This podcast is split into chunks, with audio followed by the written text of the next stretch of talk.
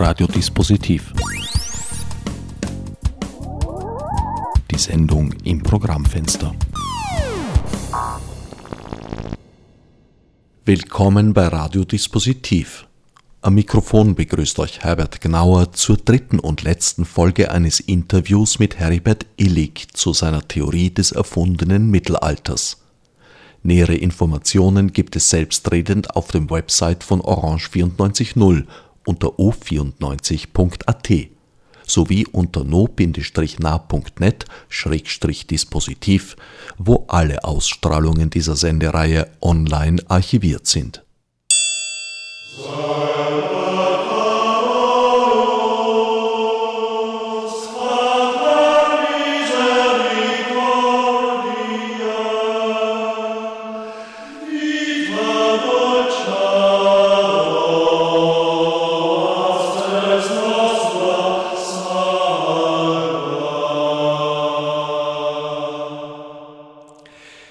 Würde gerne noch mal kurz zurückgehen äh, zur, zum Verhältnis zu anderen Geschichtsschreibungen in anderen Kulturräumen.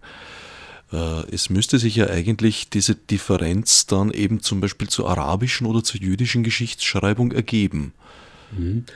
Naja, wenn wir also diesen Vergleich ziehen zur christlichen oder arabischen Kultur, dann stellen wir eben fest, die Verknüpfungen äh, der verschiedenen Zeitachsen ist erst auf jeden Fall nach dieser Zeit gewesen. Das heißt, wer sich dort anknüpft, handelt sich wiederum eine Lehrzeit ein und die ist eben in beiden Fällen greifbar. Auch hier entstehen merkwürdige fundarme Zeiten. Man musste beispielsweise im Judentum die Zeit der Gaonim anführen. Das sind also Gelehrte, die möglichst weit im Osten gesessen haben sollen, in Babylon, die angeblich eben sehr viel wertvolle Literatur hinterlassen haben, nur leider nichts Greifbares. Also wir haben auch hier wieder eine Einfügung einer leeren Epoche, die nun vermitteln muss in die Zeit danach. Generell lässt sich etwas, der Vorgang so sehen. Denn ich sagte vorhin eben, es geht auch um Indien, es geht um Armenien, Georgien und ähnliche Länder. Wie kommen dorthin diese Datierungen? Wir müssen uns das so vorstellen. Nehmen wir die Perser. Die führen in regelmäßigen Abständen, Abständen mit Byzanz Krieg. Also kennt man den Gegenüber. Man weiß, dass man eben gegen diesen Kaiser gekämpft hat oder gegen jenen Kaiser. Ja, und nach einer gewissen Zeit, zwischen ist der Islam an der Herrschaft, betrachtet man wieder von Persien aus die Bezüge zu Byzanz. Und natürlich kennt man den Kaiser, der gegenwärtig regiert, stellt aber mit Entsetzen fest, dass in der byzantinischen Geschichte 300 Jahre mehr enthalten sind, für die man dort kein Gegenstück hat. Man wundert sich eben, der jetzige Kaiser, Gegenwart, Justinian beispielsweise, ein intimer Perserkämpfer, der lebt eben um 560 und zwischen dem heutigen Kaiser und Justinian sind eben viel mehr Jahrhunderte als die persische Geschichte beinhaltet. Was macht man in solchen Fällen? Man beugt sich der stärkeren Chronologie, übernimmt die Eckpunkte und füllt die Zeit dazwischen mit Geschehnissen auf, die eben entweder erfunden sind oder in einer anderen Zeit passiert sind, aber verdoppelt in diese Zeit hineingeklappt werden. Und dann passiert es beispielsweise in Georgien, dass dann drei Könige in der fraglichen Zeit jeweils 50 Jahre regieren. Dann hat man mit drei Herrschern, von denen es keinerlei materielle Hinterlassenschaften gibt, bereits 150 Jahre abgedeckt. Und so muss man sich das vorstellen, dass die christliche Chronologie, die ja, also Byzanz war das stärkste Reich der damaligen Zeit, und jeder, der nun christianisiert worden ist, bekam damit auch diese Datierungen. Und so ziehen sich zwar die Datierungen korrekt durch bis Indonesien, aber immer wieder stellen wir fest, es gibt eine materielle Lücke oder es gibt auch Lücken in den Chroniken, die man sich nicht erklären kann, weil man sagt, komisch, auf Java ist plötzlich eben 300 Jahre in keiner Weise belegbar. Das wird sich auch nie aufklären, solange man nicht eben an diesen Einschub erfundener Zeit glauben wird. Das heißt de facto, de facto gibt es eine fragliche Epoche eigentlich in allen Kulturkreisen und deren Geschichtsschreibung. So ist es. Ich sehe, auf Island, das ist ja nun weit genug im Westen, gibt es genau die gleichen Probleme durch Archäologen, Archäologen hervorgerufen, dass man nämlich die früheste Siedlung fand auf, auf den Westmännerinseln vor Island und stellte erstaunt fest, ja, also auf der einen Seite sind dort noch merowingische Spinnwirtel des 6. Jahrhunderts vorhanden, auf der anderen Seite muss aber dieses Gehöft im 10. Jahrhundert noch bewohnt gewesen sein. Die Fundmenge auf diesem Gehöft, das man ausgegraben hat, ist allerdings so gering, dass man unmöglich damit die Zeit von 600 bis ins 10. Jahrhundert abdecken kann. Dann hat man zu einer Hilfslösung gegriffen. Das Gehöft, das sehr gut an einer Quelle lag, sei gleichwohl für einige Jahrhunderte aufgegeben worden. Dann wäre man wieder an die Stelle hingezogen und ab da wäre es dann kontinuierlich weitergegangen mit isländischer Landnahme und so weiter und so fort. Also man muss zu dieser Hilfskonstruktion greifen, um den rätselhaften, lückenhaften Befund zu erklären. Und wie gesagt, das ist in Island, das zieht sich quer durch den Kontinent bei uns hindurch, das geht nach Asien hinein und äh, geht bis Indonesien. China spare ich bewusst aus. Das Reich der Mitte hatte so wenig Kontakte zum Westen, dass hier nicht zweifelsfrei klarzustellen ist, wo deren erfundene Zeit beinhaltet ist. Denn ich habe natürlich gewisse Vergleichsmöglichkeiten, beispielsweise byzantinische Münzen in chinesischen Gräbern, die geben uns gewisse Anhaltspunkte. Also eine Münze kann nicht vor ihrer Prägung ins Grab gekommen sein. Wie viele Jahre, Jahrzehnte oder Jahrhunderte danach, wissen wir freilich nicht. Aber es gibt also Abgleichmöglichkeiten. Es gibt auch von der Seite der Forscher die sich hier um die erfundene Zeit bemühen, sehr wohl Ansätze, welche Zeiten auch in China und selbst Japan erfundene Zeiten sind und welche reale Zeiten sind.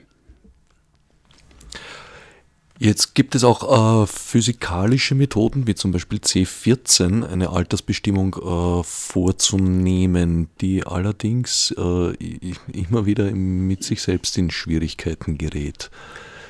Ja, wir könnten also hier verschiedene Methoden aufzählen. Zuvörderst dem C14 die Radiokarbon-Methode, mit ihr verknüpft die dendrochronologische Methode, wo also Baumringe abgezählt werden, in kleinem Umfang noch Thermolumineszenzmethode, die aber fast keine Rolle spielt. Ohne jetzt auf diese ganzen Details einzugehen, würde ich ganz knapp und kurz sagen, ich kann, wenn ich physikalisch datiere, keineswegs Absolutjahre ermitteln, sondern ich kann nur relative Zeitspannen ermitteln, nämlich ein Geigerzähler schlägt stärker an oder schwächer. Ich muss aber dieses Ticken des Geigerzählers umwandeln in reale Jahre. Und dazu muss ich diese ganzen Messungen eichen. Und mit was eiche ich sie? Mit der herrschenden Chronologie. Wenn ich aber eine möglicherweise fehlerhafte Chronologie als Eichmaßstab verwende, ist auch die physikalische Methode falsch geeicht und damit falsch. Und das zieht sich immer wieder eben durch diese ganzen Messmethoden hindurch. Es ist ansonsten nicht meine Schuld, dass sich vor allem C14 gründlich desavouiert hat. Wir kennen den Skandal am Frankfurter Lehrstuhl für diese Messungen, wo ein Professor Brotsch von Zieten 30 Jahre lang mehr oder weniger bewusst irreführende Zahlen in die Welt gesetzt hat. Das heißt, Außenstehende haben keine Möglichkeit zu beurteilen, was in diesen Labors genommen wird. Es läuft wie in einer Black Box. Sie geben ein Holz oder einen anderen organischen Stoff in dieses Labor und erhalten eine Jahreszahl. Ob diese Jahreszahl jetzt korrekt ermittelt worden ist, ob die falsch kalibriert, also falsch geeicht worden ist, oder ob man sonst manipuliert hat, ob man schlicht und einfach in die Geschichtsbücher geschaut hat, von wann dieses Holz sein müsste, kann niemand beurteilen. Und das ist die Tragik dieser Methoden. Ich selbst warte mit, Spannen, mit Spannung darauf, dass wir wirklich eine Methode finden, die uns absolute Jahre liefern wird ohne dass irgendwo dazwischen geeicht worden ist, dann wären alle Rätsel beseitigt. Dann wäre die Welt einfach geworden. Es sieht aber nicht danach aus, dass wir das könnten. Und deswegen bleiben die Unsicherheiten. Die Dendrochronologie äh, behauptet ja solches. Es gibt dendrochronologische Kalender, die von der Gegenwart rückgehend angeblich lückenlos rechnen und belegt sind eben durch Holzfunde und, und die Jahresringe, die berühmten. Ja, da brauchen wir nur in die äh, Entstehungsgeschichte dieser Baumringkalender gehen, die im Übrigen heute also bis zum Eiszeitende zurückgeführt werden. Also grob gesprochen über 10.000 Jahre hinweg. Aber gerade das frühe Mittelalter war eine entscheidende Hürde bei der Entstehung.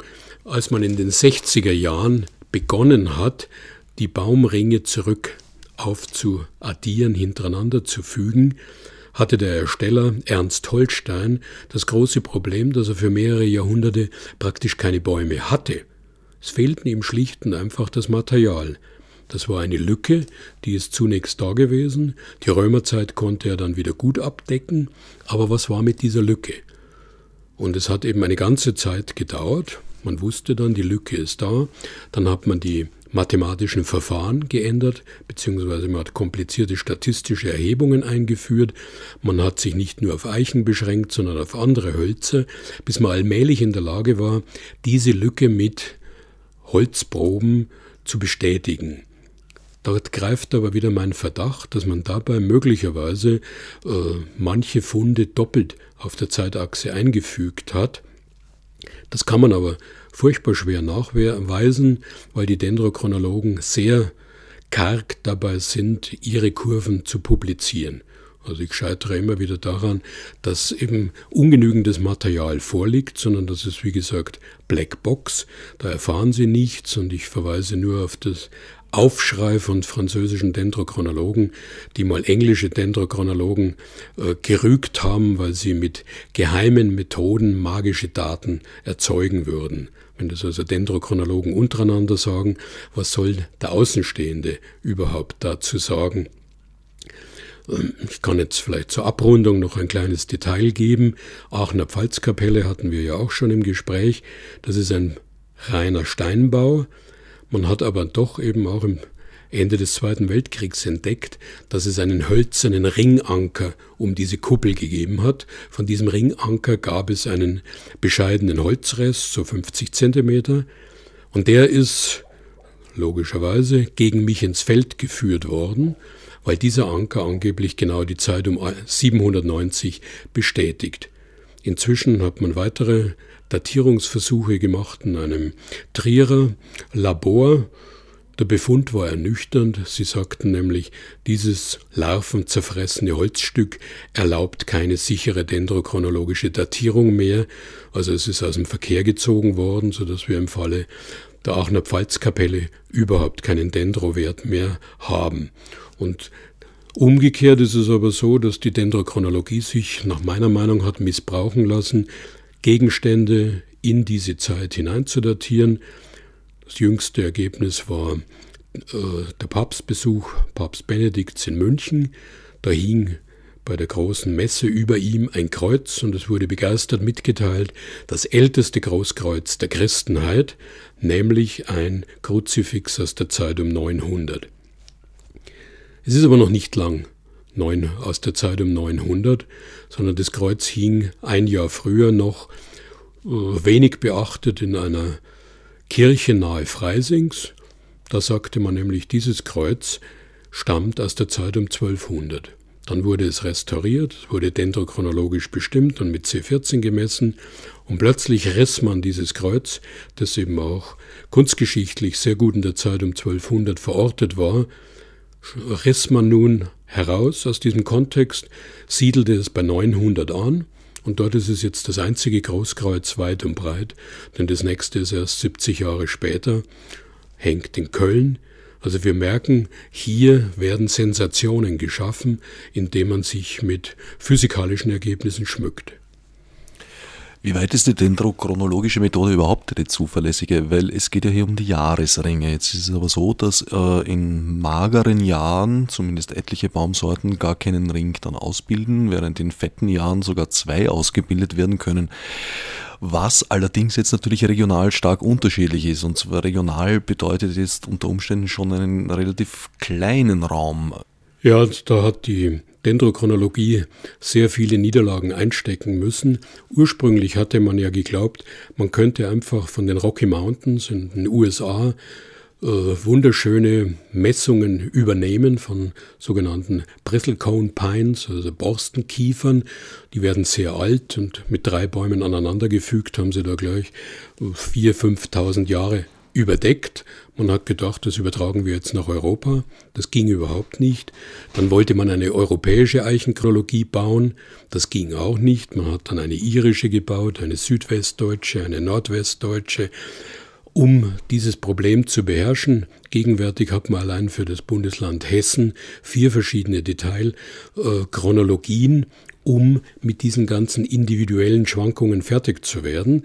Und das müsste man natürlich im Extremfall so weit runterbrechen, bis man beim einzelnen Baum ist, weil der eben bessere oder schlechtere Wuchsbedingungen hat. Also da hat die Dendrochronologie furchtbare Probleme. Sie löst sie derzeit mit sogenannten Weiserjahren. Wenn ich also äh, eine Fülle von Baumringen habe in einer Baumscheibe, dann suche ich mir Extremwerte, also entweder einen Ring mit praktisch 0, äh, 0 mm Wachstum oder einen besonders fetten Ring. Und da, wo diese Ausschläge wirklich groß sind, das nenne ich ein Weiserjahr. So hat man so im Allgemeinen pro Jahrhundert drei, vier solche. Und diese Weiserjahre nimmt man jetzt und gibt sie in ein mathematisches Modell und lässt prüfen, ob ihre Abstände zusammenpassen mit Weiserjahren von anderen Holzstücken. Also man wird keineswegs die Kontinuität aller Ringe beachten, sondern eben zunächst mal Extremwerte. Dann braucht man statistische Methoden, ob das vielleicht hier äh, die gleiche Zeit sein könnte. Dann werden die Baumringe als solche geprüft und man ist glaube ich, derzeit mit bereits einer ähnlichen Deckung von 60 Prozent aller Baumringe zufrieden. 60 Prozent von 100, das heißt also 40 Baumringe können völlig erratisch daneben liegen, das stört aber nicht. So werden diese Holzstücke miteinander verzahnt. Sie werden ohnehin immer noch einmal mit C14 vordatiert, damit man weiß, wo man suchen soll. Es ist peinlicherweise so, dass wiederum die C14-Kurven mit dendrochronologischen Werten geeicht worden sind, so dass die beiden Methoden sich gegenseitig stützen. Ich kann aber auch sagen, sie haben sich gegenseitig und wechselseitig mit ihren Fehlern belastet, so dass also unterm Strich den physikalischen Methoden durchaus mit Skepsis zu begegnen ist. Es gibt nun noch eine mathematische oder naturwissenschaftliche Methode, das ist die Rückrechnung von Sternkonstellationen, insbesondere die Rückrechnung von Sonnen- und Mondfinsternisse. Es gelten ja Sonnenfinsternisse als absolut individuelle Ereignisse. Jede schaut etwas anders aus, ist aber in der Rückrechnung auf die Sekunde genau zu bestimmen. Und da war der Ehrgeiz meiner Gegner besonders groß, mir durch solche Rückrechnungen zu zeigen, dass meine Theorie selbstverständlich zum Scheitern verurteilt ist. Das Problem liegt nicht in der Güte der Rückrechnung, sondern das Problem liegt in der Qualität der antiken Überlieferung. Diese Überlieferungen sind oft sehr, sehr schlecht und man hat in der Vergangenheit, Vergangenheit meine ich, dass man seit ungefähr 1880 diese Rückrechnungen angestellt hat. Ich erinnere an den Wiener Oppolzer, der den ersten großen Katalog dazu berechnet hat, dass man genau umgekehrt vorgegangen ist.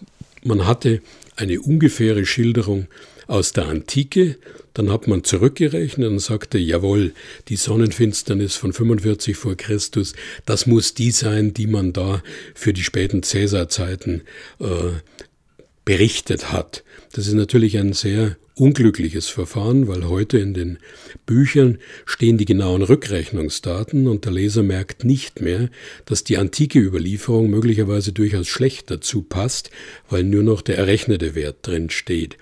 Ich kann das kurz zusammenfassen. Mein ärgster Gegner, der ein ganzes Buch über derartige Probleme geschrieben hat, kam letztlich zu der Einsicht, dass meine Vorstellung einer erfundenen Zeit und ihres Einschubs im frühen Mittelalter auf harte Weise mit archäoastronomischen Mitteln nicht zu widerlegen ist. Und das ist schon mal ein gutes Zwischenergebnis. Man wird weiter darum streiten, aber es ist auf jeden Fall so, die antiken Überlieferungen lassen uns leider im Stich. Nur um ein eine Zahl zu nennen. Alexander Demand äh, sprach davon, dass bis zu 70 Prozent aller antiken Überlieferungen, und ich brauche ja Antike, um äh, in der frühen Zeit das festzustellen, äh, schlicht und einfach falsch sind oder so schlecht passen, dass man also dramatische Korrekturen anfügen muss. Es kann aber auch natürlich daran liegen, dass wir selbstverständlich bei den Rückrechnungen immer von einem Zeitabstand ausgehen, der diese 300 Jahre beinhaltet. Die Deckungsgleichheit könnte sehr viel leichter gewonnen werden, möglicherweise, wenn ich die 300 Jahre streiche. Auch das haben wir versucht. Das führt manchmal zu guten Ergebnissen, manchmal nicht, genauso wie im umgekehrten Fall, sodass also auch hier die Archäoastronomie nicht die Trendschärfe entwickelt, die wünschenswert wäre. Generell lässt sich also sagen, dass Ihre Theorie seit Bestehen Anfang der 90er Jahre äh, ein, wesentliche Erhärtungen erfahren hat und Untermauerungen und in keinem einzigen Punkt eigentlich widerlegt worden ist. Sehe ich das richtig? Ja, also zunächst haben wir es, ich spreche jetzt hier bewusst von wir, es sind also da doch in meiner Zeitschrift 30, 40 Autoren aufgetreten, die sich mit vielen Problemen äh, einschlägiger Art beschäftigt haben und wir haben eben uns nach bestem Wissen und Gewissen bemüht, eben nachgewiesene Lücken zu füllen, also Argumentationslücken. Das ist uns auch eben in weiten Bereichen gut gelungen. Wir haben ja ganz überraschende Feststellungen gemacht.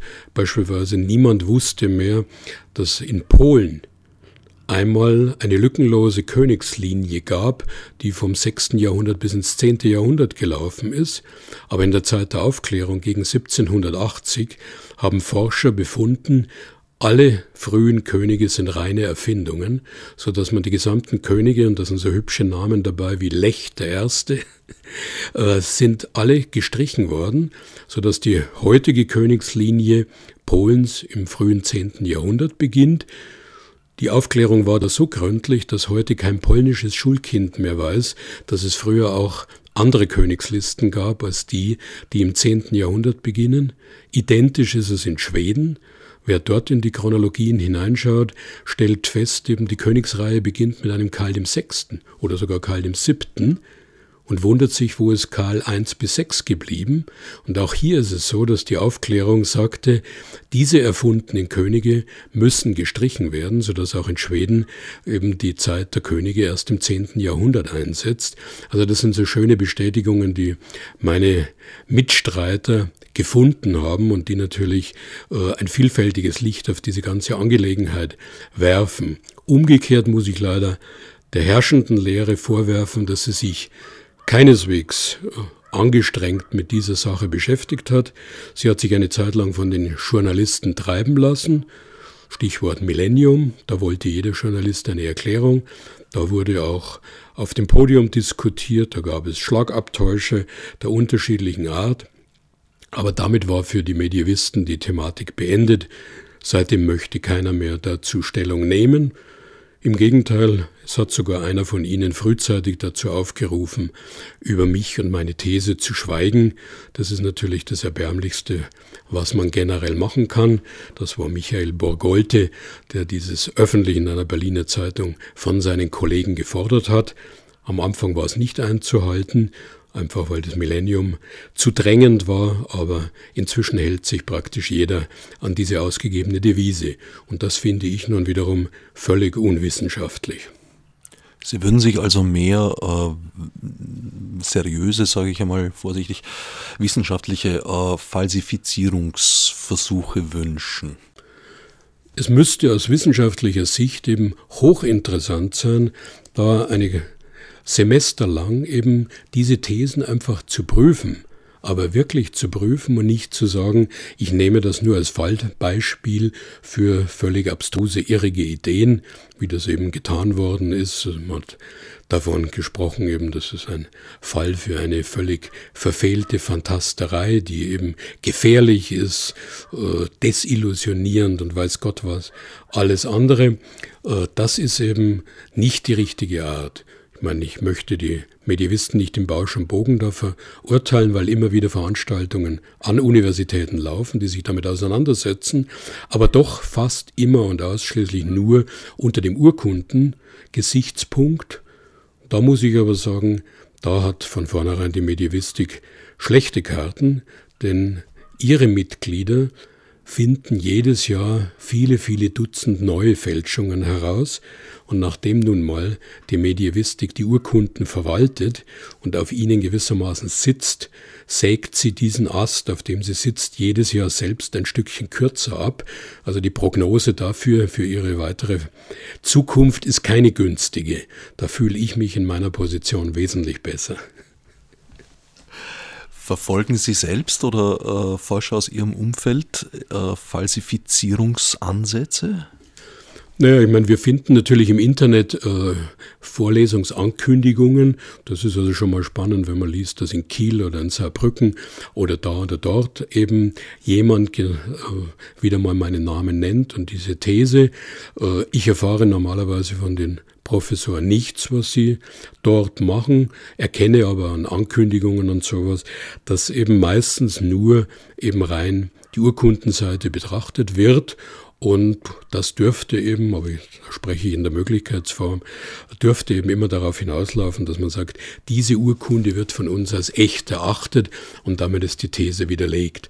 Aber äh, wenn ich eben merke, dass selbst intime Gegner von mir, wie Professor Kölzer in Bonn, äh, mich voller Verachtung beschimpft und sagt eben, die Arbeit, die er gerade leistet, dass er alle merowingischen Königsdiplome ediert, äh, die wäre ja hinfällig, weil das alles Fälschungen sein müsste und mich deswegen eben verlacht dass das ja zwar seine Arbeit abkürzen würde, aber dann ja alles Phantome wäre, was nicht sein kann. Wenn derselbe Mann dann zwei Jahre später sich im Spiegel feiern lässt, dass er die Zahl der Fälschungen bei den merowingischen Königsdiplomen nun auf 66 Prozent hochgetrieben hat, also zwei von drei dieser Urkunden Fälschungen sind und jetzt stolz darauf ist, dass er selbst es schon auf zwei Drittel gebracht hat und das restliche Drittel eben nach meiner Ansicht nur noch nicht als Fälschung erkannt worden ist, dann hat er wiederum keine günstige Position.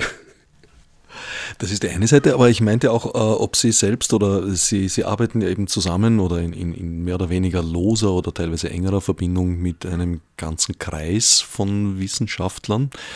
Äh, ob Sie da auch den Ansatz verfolgen, jetzt zum Beispiel kritische Stellen in der Theorie, äh, die nicht so gut untermauert sind, auch bewusst mal zu versuchen auszuhebeln.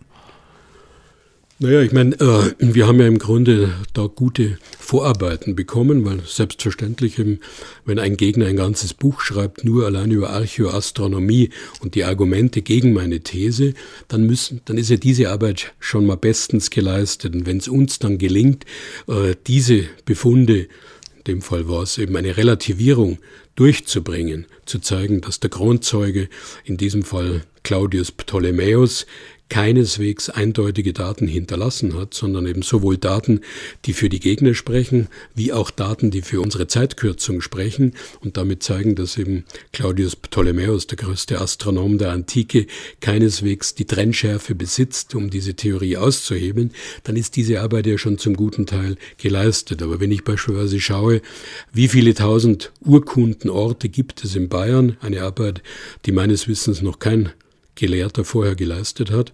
Und wenn ich das mache und jetzt eben einfach den Prüfstand eröffne und frage, wie oft wird der Archäologe in diesen Orten fündig, dann teste ich ja ständig meine Theorie. Und ich vergleiche natürlich auch mit den späteren und den früheren Zeiten und kann von daher sagen, eines ist für mich absolut sicher, mit dem frühen Mittelalter stimmt es im Gegensatz zu allen Zeiten davor und danach mit Sicherheit nicht. Ob sich die von mir vorgeschlagenen 297 Jahre bestätigen oder meinetwegen 300 oder sowas, da bin ich völlig offen. Aber dass es grundsätzlich nicht stimmt, da bin ich absolut überzeugt. Ich danke für das Gespräch. Bitte sehr.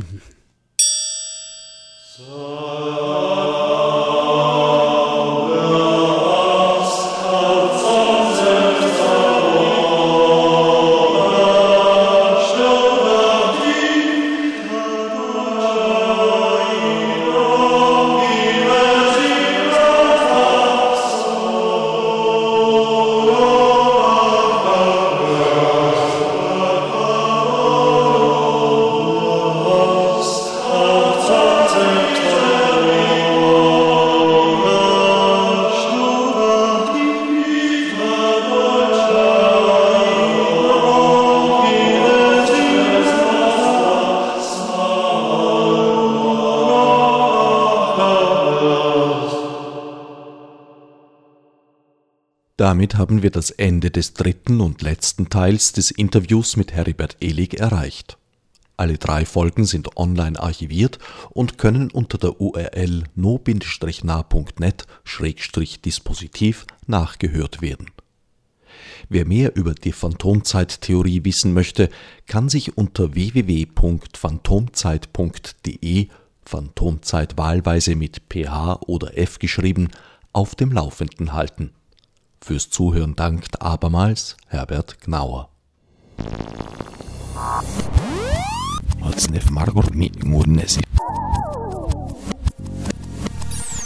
Fichtes obsidioidar